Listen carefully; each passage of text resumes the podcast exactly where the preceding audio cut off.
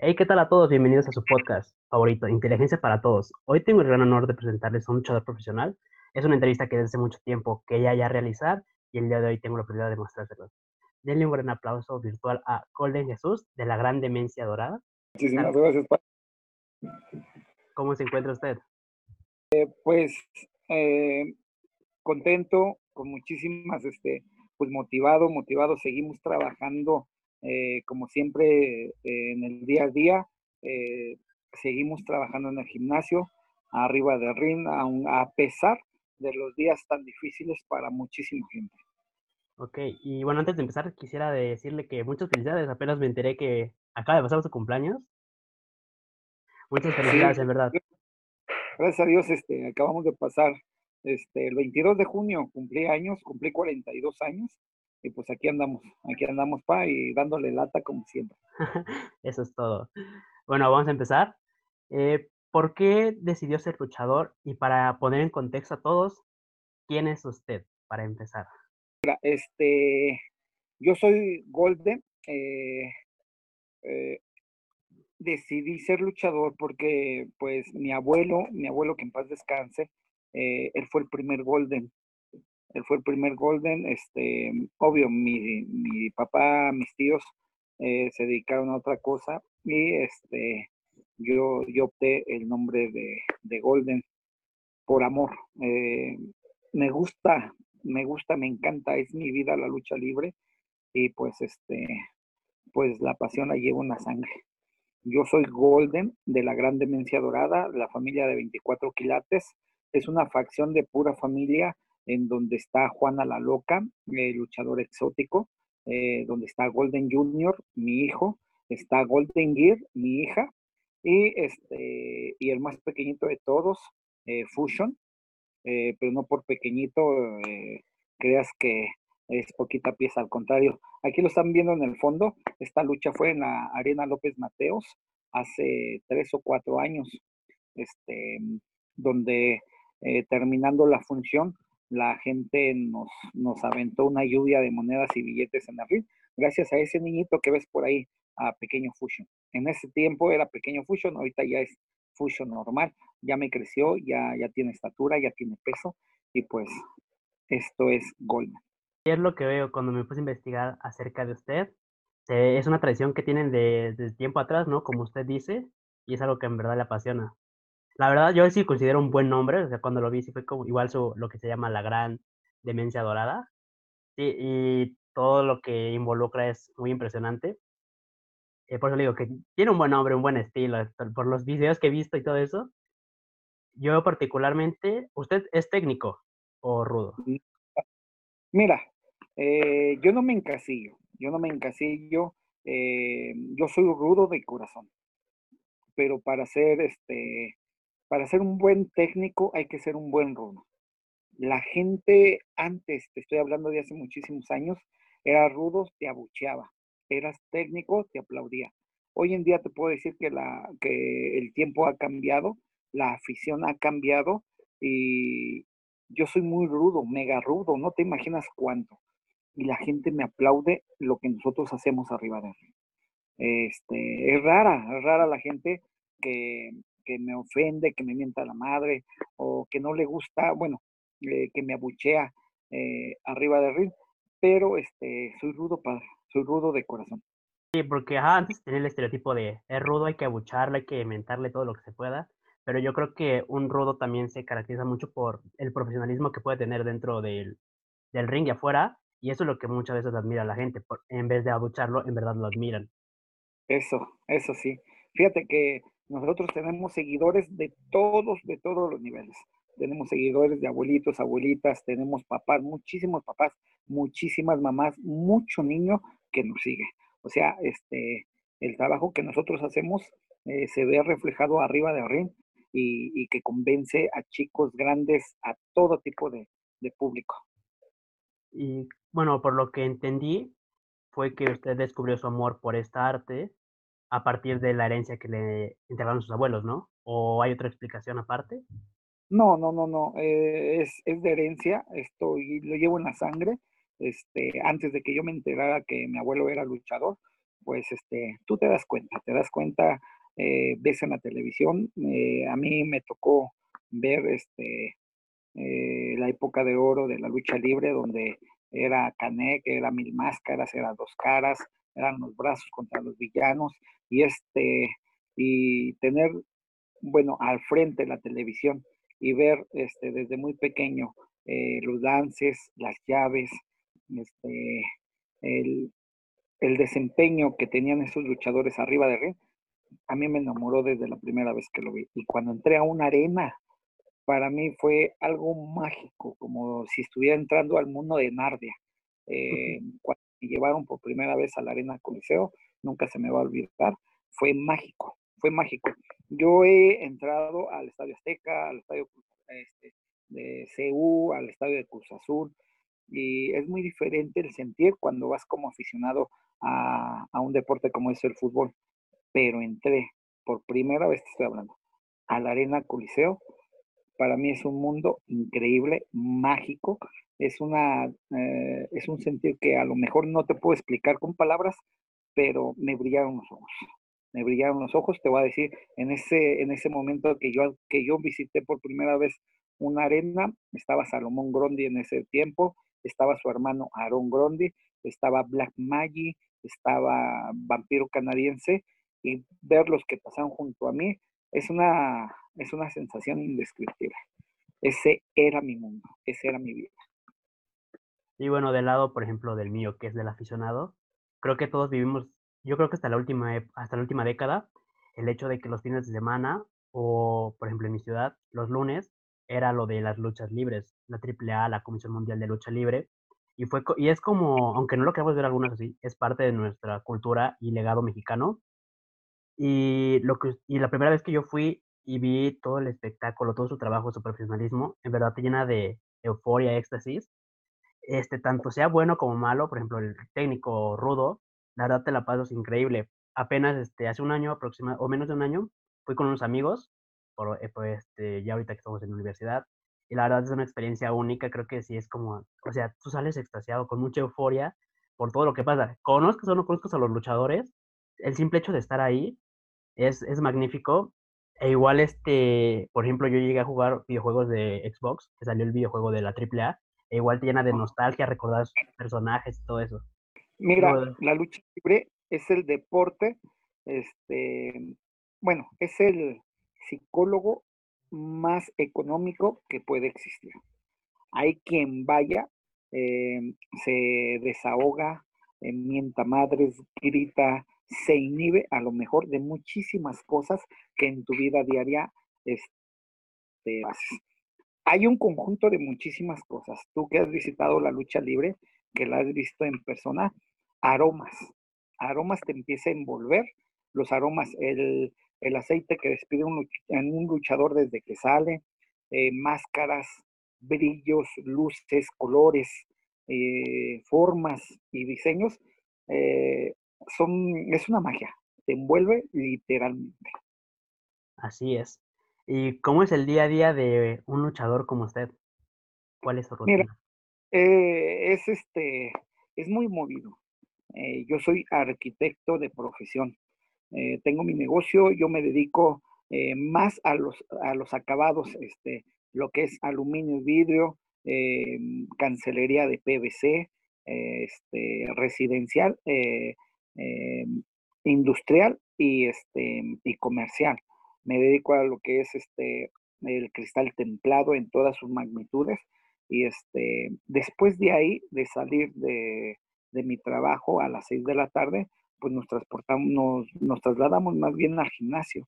Estamos en el gimnasio todos los días de las 6 de la tarde a las 10, 10 y media de la noche, entrenando pesas y entrenando arriba del ring. Ese es un día en el luchador, de lunes a viernes. Cuando hay función entre semana, pues tenemos que cortar parte de los entrenamientos para ir este, a luchar. Y si es un poquito más temprano el, este, las funciones de lucha, pues cortamos, este, yo dejo, dejo a alguien en mi negocio a cargo para que ellos saquen el trabajo mientras yo voy a realizar lo que amo. Esos son, te digo, de lunes a viernes. Sábados y domingos me dedico a mi negocio y terminando, este, me dedico a la lucha libre. O a veces todo el día, lo que son sábados y domingos, me la paso luchando porque eh, los fines de semana se nos carga un poquito el trabajo y tenemos dos, tres, cuatro, hasta cinco funciones en un día.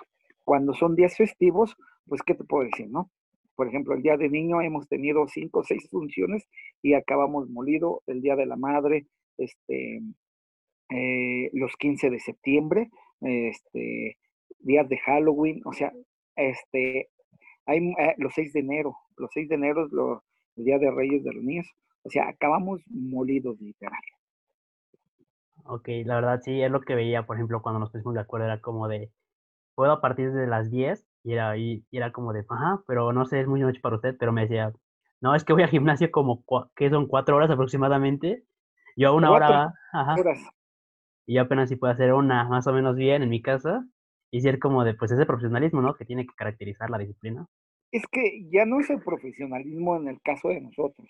Yo te puedo decir que ya es mi estilo de vida. Ya es una vida que llevo desde hace muchísimos años y que la llevo este, junto a mi familia. Te digo, mis hijos, al igual que yo, estamos todos los días en el gimnasio.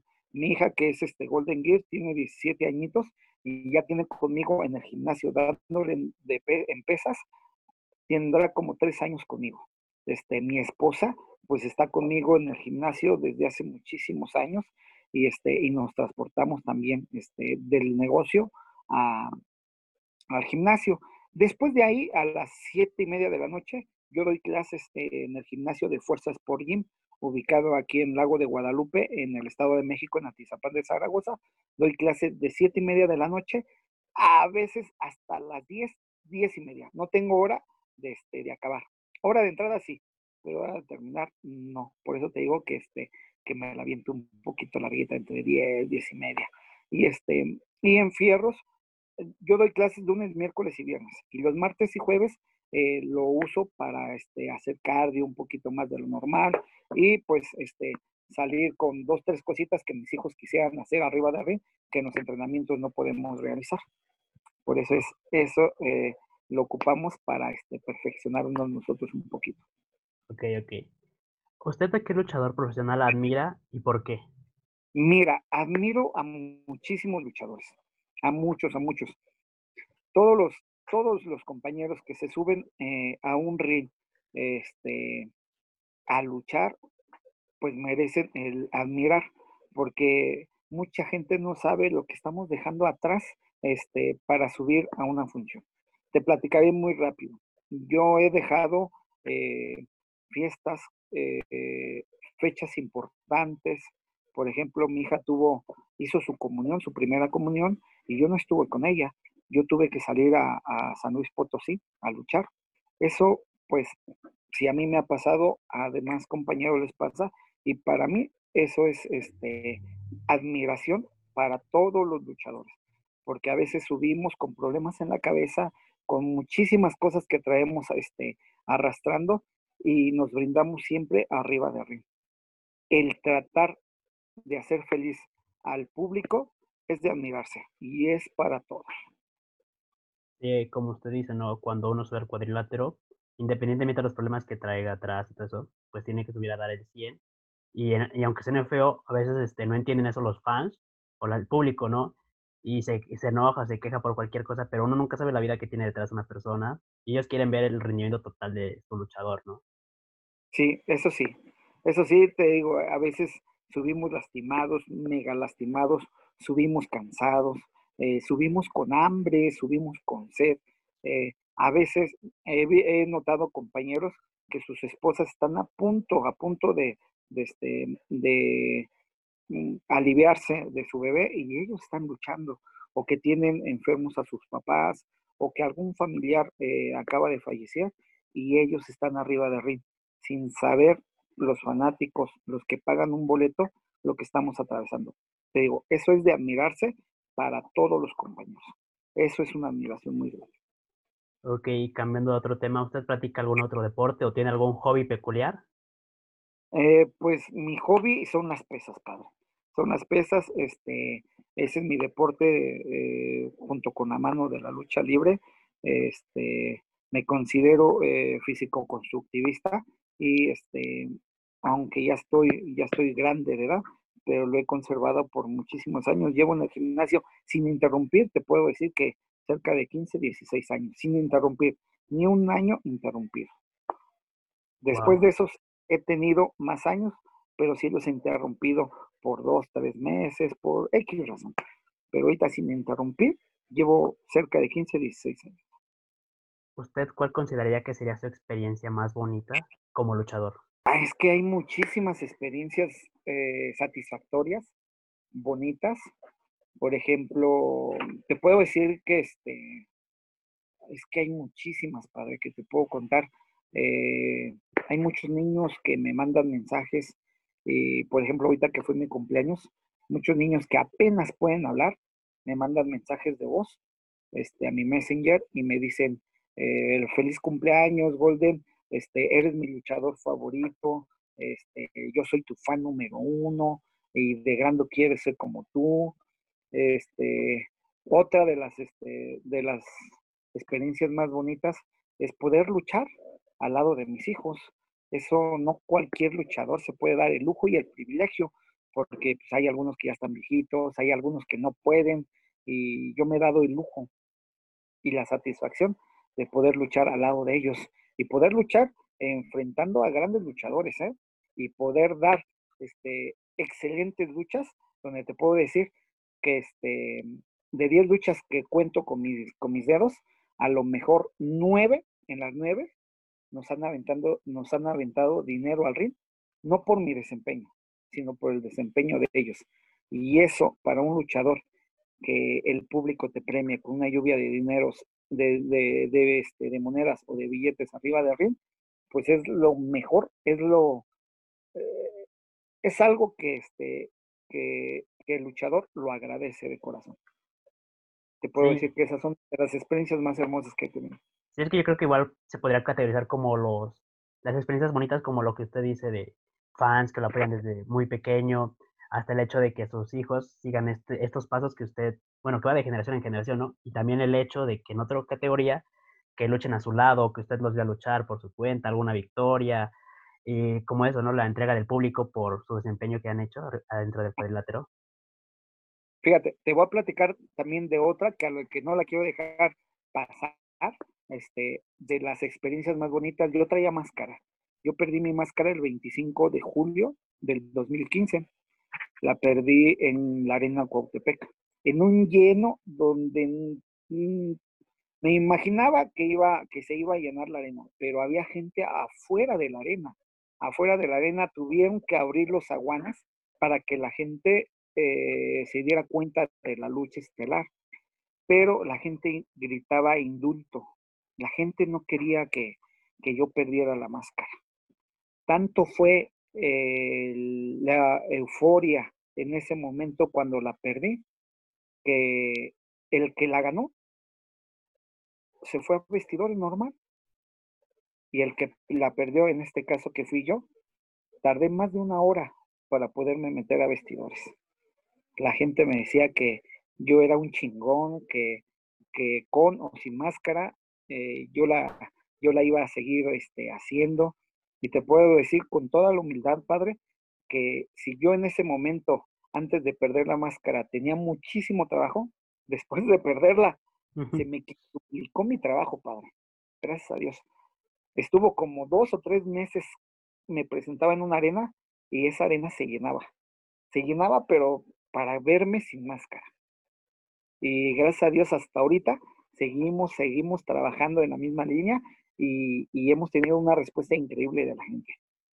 Yo sé que es muy difícil el, recuperar la estrella cuando un luchador va enmascarado, eh, que te puedas este, reivindicar con el público y que puedas abarrotar aún más gente sin máscara. Es muy difícil que pasa, si ha pasado, hay compañeros luchadores que ha pasado, pero yo soy independiente, yo soy luchador independiente, yo no trabajo para una empresa grande, se podría decir. A mí me contrata AAA, yo voy y lucho con AAA. A mí me contrata el consejo, voy y lucho para el consejo. A mí me contrata quien me contrate, yo voy y lucho para ellos. Es difícil para un luchador independiente que te pase lo que a mí me pasó ese día. Sí, como usted dice, también el hecho de perder la máscara en su caso, o en el otro caso, la cabellera, y el reponerte tú como luchador, ¿no? O sea, ver las, las, nuestras debilidades y afrontarlas y seguir adelante, ¿no? Y más el hecho de que hay demasiada afición que te está apoyando. Exacto, exacto. Y, y la arena donde la perdí, este, la afición ama mucho a Golden. Eh, Cuautepec es este, son fanáticos de corazón de la lucha libre y a mí me han, me han arropado como no tienen idea. Digo, son de las experiencias más hermosas que he tenido y, y satisfactoria, satisfactoria de la lucha libre. ¿Considera que esa es la pelea que más recuerda, que tiene más en mente? ¿O algún campeonato para no, he tenido muchísimos, padre, muchísimos, pero este, lo más relevante, pues puede ser esto, ¿no? He perdido, he perdido campeonatos y cuando los pierdo, la gente a veces no lo cree. No me dicen que yo lo, que, que yo estuve comprado, pero a ver, pero la gente les es difícil creer que yo lo esté perdiendo. Pero es, van a lo mismo, con o sin máscara, o con o sin campeonato, sigo siendo Golden. y yo tengo una, bueno, yo tengo una duda así como siempre me ha entrado la duda. Cuando termina una pelea fuera del cuadrilátero, ¿todo queda bien? ¿O a veces le ha tocado compañeros usted que se han calentado y quieren continuar la pelea en vestidores?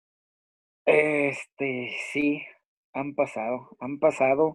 Eh, en Oaxaca, en Oaxaca iba con este niñito con pequeño fusion este, nos enfrentamos contra unos compañeros de allá y este, en el transcurso de la lucha hubo un incidente en donde me un castigo, corre uno, llega y como si fuera futbolista, literal. Yo estaba abajo con mi cara mirándolo a él cuando corrió y mi cara, así de frente, me agarró como si fuera un balón. Me levantó y me dejó parado, pero me mm, perdí toda mi dentadura de enfrente, me abrió la parte de abajo del labio por dentro y por fuera, se me veían los dientes, y me abrió la parte de arriba. Y sentí que me desmayaba, pero escuché la voz de mi hijo y, y eso me hizo regresarme. Yo dije, ¿cómo, cómo? Estamos muy lejos de mi casa. Y cómo que me está pasando esto, ¿no? Porque pues no, no, no lo puedes creer a lo mejor hay muchas personas en el medio que nos respetan por la jerarquía, por el tiempo, por lo que tú quieras, por cómo eres, por el rudo, pero hay muchos que no te respetan y que quieren ver de qué estás hecho. Bajando de, de lo que te estoy diciendo, que, que, se me durmió por completo la mandíbula, este, no sentía mis dientes, no sentía mi, no sentía mi lengua. Llegamos a vestidores y, y ahí, ahí los enfrenté frente a todos los luchadores. Yo dije, a ver, este, si ustedes me quieren madrear, órale. Y le dije, me dijo, hágase para allá. Pero eh, arreglamos en buenos acuerdos y pues este, pues quedó nada más este, en el disculpa y pues yo me, yo me regresé a México con, con la boca este, abierta, con, con la, sin dentadura, y, lo peor del caso, que eh, yo me fui un sábado, domingo, y me regresé el domingo en la noche, y el lunes tenía, porque, bueno, tenía grabación en una serie eh, que se llama El Recluso, porque también, también me dedico a lo que es este, eh, la televisión. hacemos comerciales, hacemos series de televisión, hemos estado en programas de televisión, en telenovelas. Y en ese momento estábamos grabando la serie del recluso, tú la puedes buscar, y traía toda mi boca hinchada y yo dije, híjoles, ahorita la producción me va a decir, a ver, tú tienes una línea de continuidad y cómo que apareces así. Bueno, me ayudó ese día, me pasaron hasta frente y es que sí pareces reo, con tu cara así hinchada, con tus pómulos todos este, rojos, eh, exactamente. Pero sí, sí, te digo, sí ha pasado. Eh, la lucha libre es un deporte de contacto, te calientas, se calientan. Si eres profesional, sabes separar en los sentimientos, porque el enojo es sentimiento. Si no eres profesional y eres calientito, yo soy muy calientito, pero me sé controlar. pero hay compañeros que no. Y hay compañeros que siguen el pleito arriba de, arriba de este del ring a los vestidores. Yo tuve por ahí eh, eh, a punto, a punto, a punto de darnos este un entre, pero así a punto, ya no nos faltaba más que darnos un trancazo con un luchador muy famoso que le ganó la máscara eh, en su momento a Último Guerrero, ¿no? Estoy hablando de Atlantis. Nos metimos a vestidores, el señor me empezó a decir, yo no me dejé, y estuvimos a puntito, nada más que en paz descanse este Arcángel, nos logró separar, el señor se fue para allá, yo me quedé en lo mío y pues este hasta ahí quedó, pero sí, ha habido en todos, ¿eh? en todas las jerarquías hay este hay roces, digo, es un deporte de contacto eh, y este es, eh, estamos en la casa del jabonero, el que no cae, resbala. Bueno, y cambiando un poco de contexto, otro tema, a través de los años yo considero que con nuevas tecnologías e innovaciones y tanto entretenimiento que nos ha llegado a México, como la WWE, la lucha japonesa, la UFC, SmackDown, etcétera, usted, bueno, yo considero que ha perdido fuerza y apoyo a la lucha mexicana a través de los años. ¿Usted considera igual que ha perdido fuerza por tanta cultura, choque cultural que ha venido? Mira, esa pregunta sí está bien cimentada. Te voy a decir lo mismo que les dije al público que nos, este, que nos acompañó hace un año, ya va a ser un año. En agosto nos presentamos, mis hijos y yo, en el plan seccional, aquí en el Distrito Federal. Este, hicimos una, una demostración de, de lo que sabemos hacer, bueno, de lo que saben hacer mis hijos. Y les decía al público, hace muchísimos años la lucha libre mexicana era la potencia mundial en, enseñanza de lucha libre. Podían llegar a México puertorriqueños, podían llegar a México japoneses, podían llegar de Brasil, podían llegar este, de Estados Unidos, canadienses, podían llegar luchadores de otro, de otro, este, de otro país a México solo para aprender la lucha libre. Con el paso del tiempo han cambiado los papeles, pero drásticamente. Desgraciadamente, ya México no es la potencia mundial que fue hace muchísimos años. Eh, a lo mejor nosotros mismos como luchadores mm, hemos aportado para ello. ¿Por qué? Porque pues, hay eh, hay muchas cosas que debemos de erradicar de la lucha libre, muchísimas cosas. Eh, hay muchos, hay muchos este, países, por ejemplo, Japón, que se han puesto las pilas y le han dado un plus a la lucha libre, ¿no? Pero este, pero es un poquito difícil el poder incorporar otra vez de nuevo el que hablen como México la cuna de la lucha libre y donde hay los verdaderos luchadores. Ahorita ya se maneja mucho el marketing, ya se maneja mucho este, las caras bonitas, el físico, eh, eh, se maneja muchísimas cosas dentro de estas este, empresas y es válido eh, para, para tener afluencia de dinero, de efectivo, hay que manejar estereotipos que lo hacen estas grandes empresas. En México eh, no te voy a decir que todos, ¿no? Pero cierto porcentaje de los luchadores que habemos aquí, pues hay mucho gordito, hay mucho delgadito, como en la película de Nacho Libre, mucho gordito como Nacho, mucho delgadito como Skeletor. Y cuando ven a un luchador que sí parece luchador, como nos lo han vendido ahorita, como John Cena, como el animal Batista, este, grandes, grandes músculos, eh, grandes piernas, eh, abdomen marcado, pues te vas y compras lo que te han venido vendiendo, ¿no? A lo mejor es un poquito culpa de nosotros, eh, los luchadores mexicanos, que no cuidamos nuestra apariencia o no vemos eso. Pero en fin, aquí te digo, en la viña del Señor hay muchísimas ovejas y pues si no nos ponemos pilas en esto, pues vamos a perder y vamos a ir descendiendo de calidad eh, en este ámbito de la lucha libre. Sí, yo por mi parte, yo opino que la lucha libre es fundamental en México, como decía, es un parte de nuestro legado, pero creo que sí, a partir de cierto punto llegó a tener poca fomentación y, distribución, por lo que dice usted de la llegada de otras empresas, que hasta cierto punto yo considero que llegaron a vender lo que se dice, estereotipos de luchadores, marketing, entretenimiento, más eh, lo que se habla, circo, más circo y menos deporte. Y muchos, pues yo crecí con eso igual de John Cena, bueno, luchadores que estaban, que estaban este, marcados al estilo, yo creo que acá en México como Gronda, que creo que era Mr. México en su entonces, y era como de, pues todos queremos llegar a hacer eso, ¿no? Entonces perdimos el estereotipo que antes teníamos a este como más revolucionado, pero más rebuscado para dar más entretenimiento, yo creo. Y como usted comentaba, lo de, yo recuerdo que igual este, venían acá mucho luchador puertorriqueño, estadounidense, canadiense, japonés, aprender lo que era la lucha mexicana. Y ahora nosotros somos los que, los que queremos salirnos y exportar, ¿no? A mí me tocó, me tocó mucho recibir luchadores de otros países me tocó recibir en la López Mateos a canadienses, me tocó recibir a luchadores japoneses, duros, duros y recios, pero el mexicano, pues nunca, nunca nos quedamos atrás, y más si tenemos escuela, sin más si estamos preparados.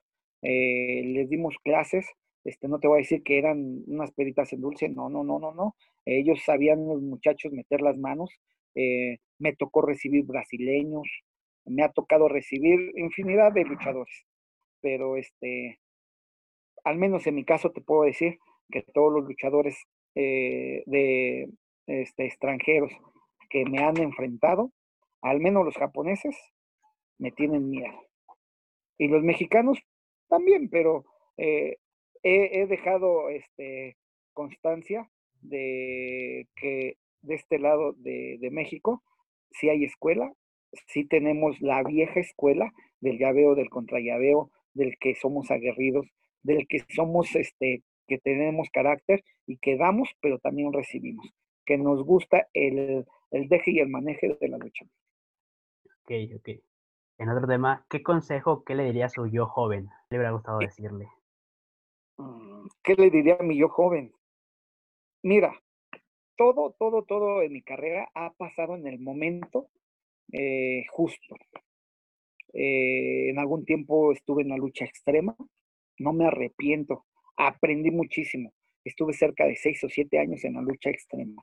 Y yo te puedo decir que recorrí eh, México luchando, pero súper cabrón extremo. No, no creo, no creo que si yo me viera joven, ¿qué le diría? Lo único que le pudiera decir es que mete más peso, cabrón, en la sentadilla. Por futuro, pues ya no, ya no se van a fijar tanto en los sentimientos, ¿no? Sino en las nalgas. Eso yo creo que sí es lo que le diría a mi yo ah. Ok, ok, ¿Y tiene alguna lección de vida que ha aprendido a lo largo de todo esto y que le gustaría compartir? Eh, sí, y ya muchos lo sabemos. De un minuto a otro, de un momento a otro, las cosas, la vida puede cambiar.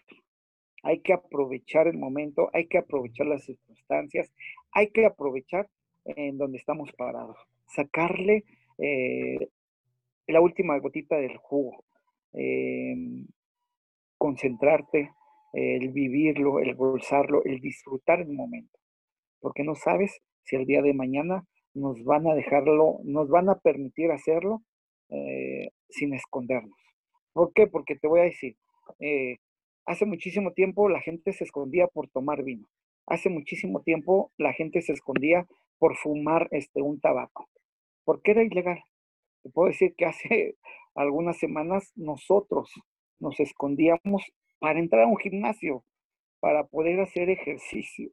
Nos teníamos que, que bueno, en mi caso me ponía un overol mugroso y dentro de mi overol llevaba mis cosas de gimnasio y nos teníamos que meter por la cortinita así como si fuéramos vil ladrones, nada más por hacer ejercicio.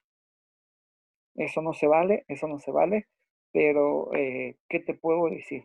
Si las autoridades así lo están haciendo, preferible disfrutar momento a momento que haces este, lo que te gusta o hasta lo que no te gusta, porque no sabes si mañana lo vas a poder hacer. Y por último, ¿qué consejo podría darle a aquellas personas que pretenden incorporarse al mundo de la lucha libre?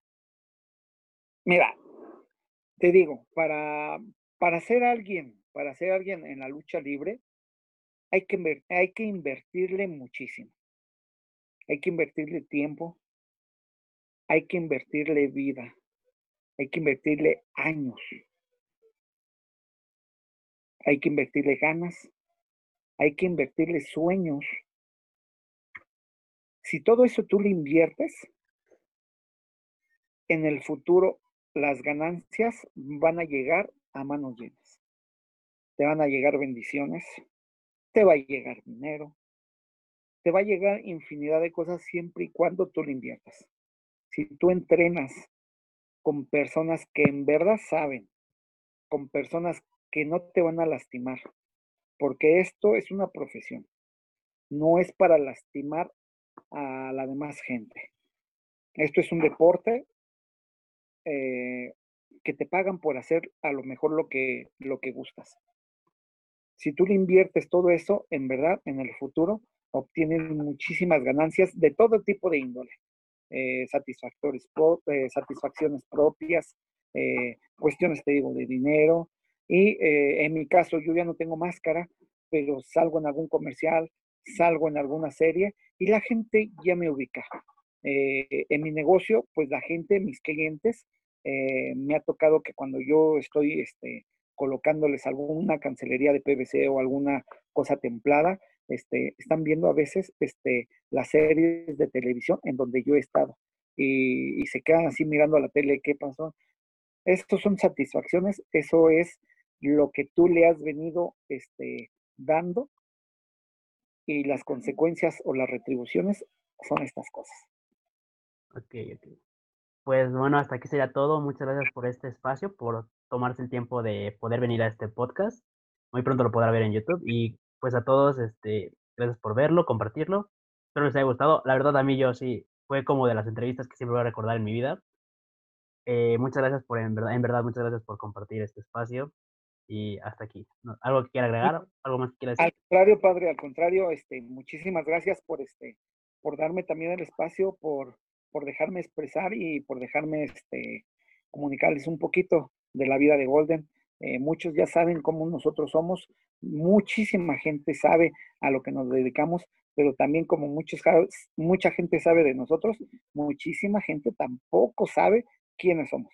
Y necesitamos el espacio que tú nos brindas para poder llegar a ellos. Nosotros somos la demencia dorada, porque nosotros no somos cualquier clase de rudos, sino los rudos con clase. Muchas gracias a todos por escucharnos. Gracias a usted, en verdad. Y hasta aquí sería todo. Muchas gracias. Hasta luego. Nos vemos en el próximo podcast.